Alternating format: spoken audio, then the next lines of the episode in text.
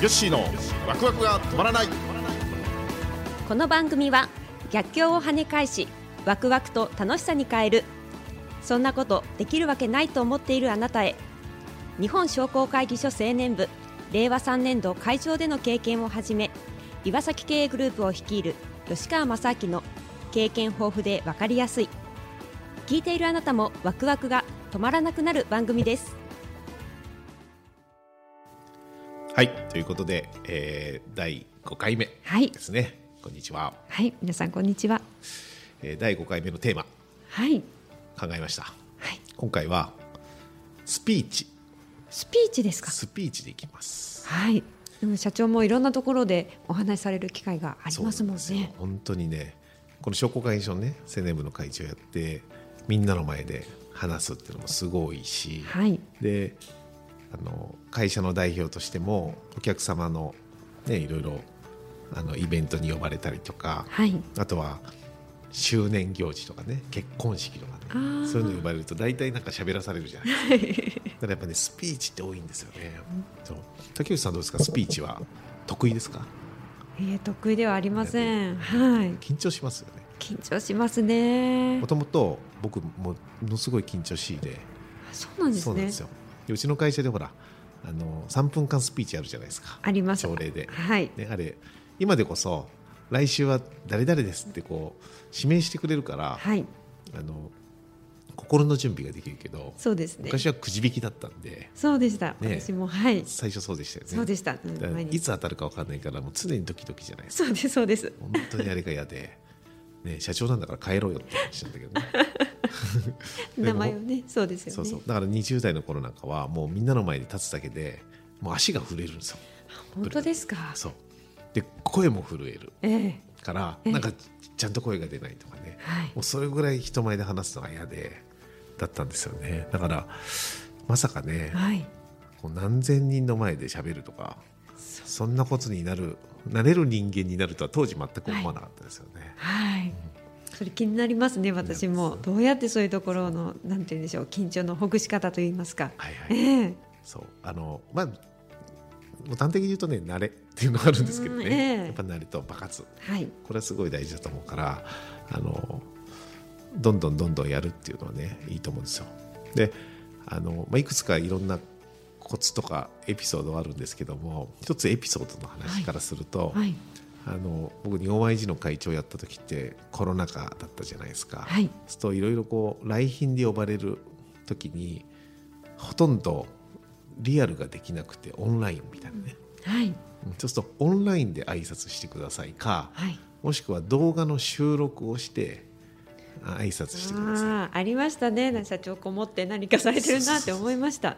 い。でだんだんやっていくとオンラインって不具合が出てくるとあのその式典とかね、はい。なんかその会自体がちょっと変になるじゃないですか。はい。だから運営側はあのミスのないそういうトラブルのない形を求めるので、はい。もう後半はみんな一貫して動画収録。ああらかじめ動画をーくださいっていうはい。パターンだったんですよ。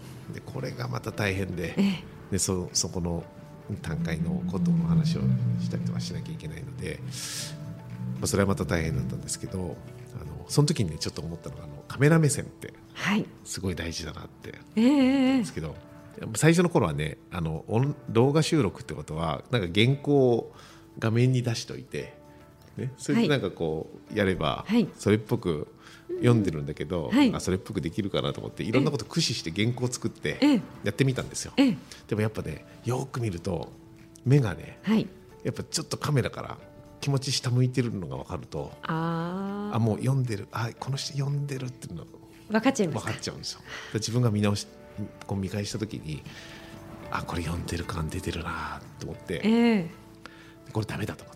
ええほらププロンプターとかねよくあはい。るじゃないですか、はい。あれああいうのがあれば、ん。でもあれもね一見画面を見てるんだけど結局文字を追うからなんとなくカメラを見てる例えば竹内さんをこうやって見てね、はい。話してるのと竹内さんの前にこう原稿があって僕がこうやって読んでるとなんかちょっと違いますね目がやっぱり目線が。はいそうそう。だからそういうのをねすごい感じるので結局のところダメだと、うん。収録でもちゃんとちちゃんと喋んなきゃダメだと、ええ。いうことで結局人前で話すのとはい。動画の収録ははい。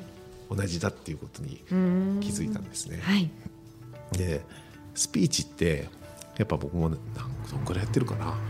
年間でやっぱな 100, 100以上やってると思うんですよ。はい。だからまあこんだけやるともう緊張あまりしなくなってくるええええんですけど、なんかしないって言ったら嘘かな。するにはするんだけどあの落ち着かなくなったりとかね、はい。足が震えるとか、ええあの声が震えるとか、はい。そういう現象はなくなってくる。んですよね。ええ。であとそれに裏付けられるぐらいのやっぱ練習をする。はい。っていうのがすごい大事で、ええ。うん。スピーチって主催者側からしたら時間も決められてるじゃないですか、はい。でその中でちゃんと話さなきゃいけない。で大体こうだらだらだらだら話す人っているじゃないですか。はい。ああいう人は多分考えてない人ですよ。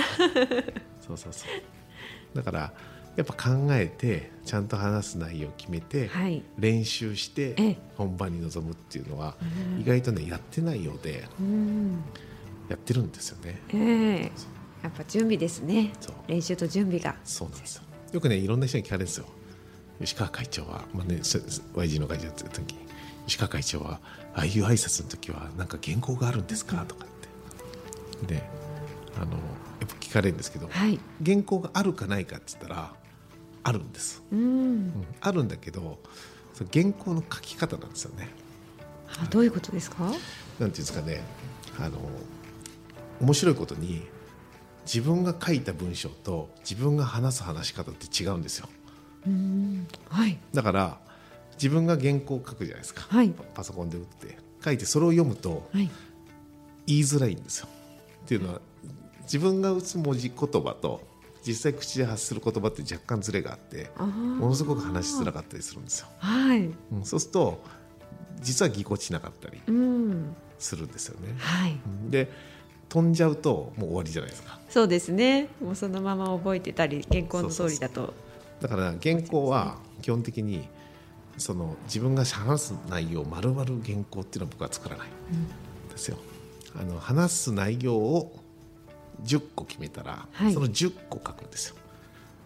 例えば最初だったら来賓に挨拶をするとか、はい。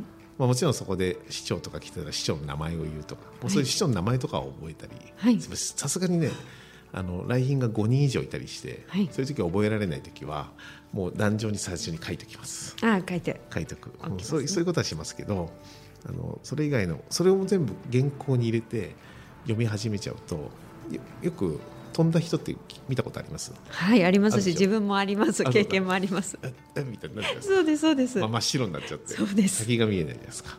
だからねあの話す内容を10個だったらもう10個。うん決めたら、その10個を覚えるための練習は50回ぐらいやります。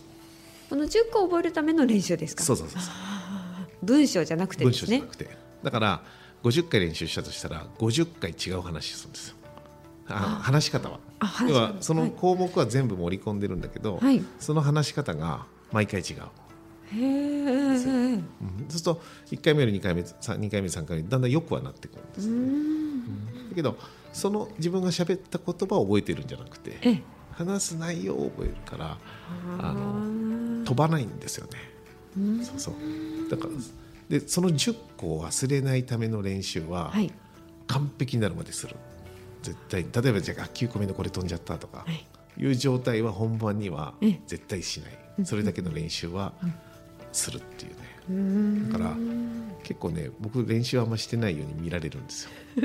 でなんか滑らかに喋ってるようにも、ええええうん、だけど結構努力してるんですよ。ええそれこそまるまるの努力ですね。努力されてますよね。そうなんですよ。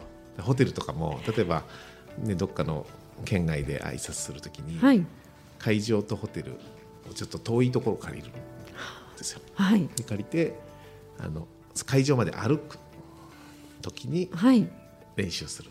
ぶつぶつこうと唱えてるってことですか？ななんかね会場の周りで、ええ。なんかこう落ち着きがなくうええろうろしてると、ええ。あこの人練習してるなって思われる。あ思います思います。ああいう姿をね見せたくない。んですよもうそういうのはあんま見せたくタイプそう見せたくないタイプなんですね。そうそうそう。だからあのもう遠くから川沿いを歩いてね。えええそう。川沿いだとねまあまあ周りがうるさいからあのまあまあ声張ってしゃ喋ってる。しかもほらコロナ禍だから、はい。マスクしてるじゃないですか。そうですね。そうだマスクしたまま、このマスクの中は実はもう、皆さんみたいなね、もう大声で喋ってたりす。る。そうなんですね。そういうのを何度も何度も。多分ね行きの会場まで30回はやりますよ。はそれぐらい。あでちょっと遠回りしたりして。会場に着いちゃうとええ。もう練習できないと思ってるから、ええええその行くまでの道のりが勝負だみたいなね。そうなんですね。そういう感じでえやってえましたね。そのやり方はそこの、えー会場まで歩く中でこうやろうっていうのは途中からそうですね途中から。考えたんですか？うん。ややるん。ですね、まあ、自然と身についたっていうか。ええ。だから乾杯とかのねよくああいう緩い挨拶あるじゃないですか、はい。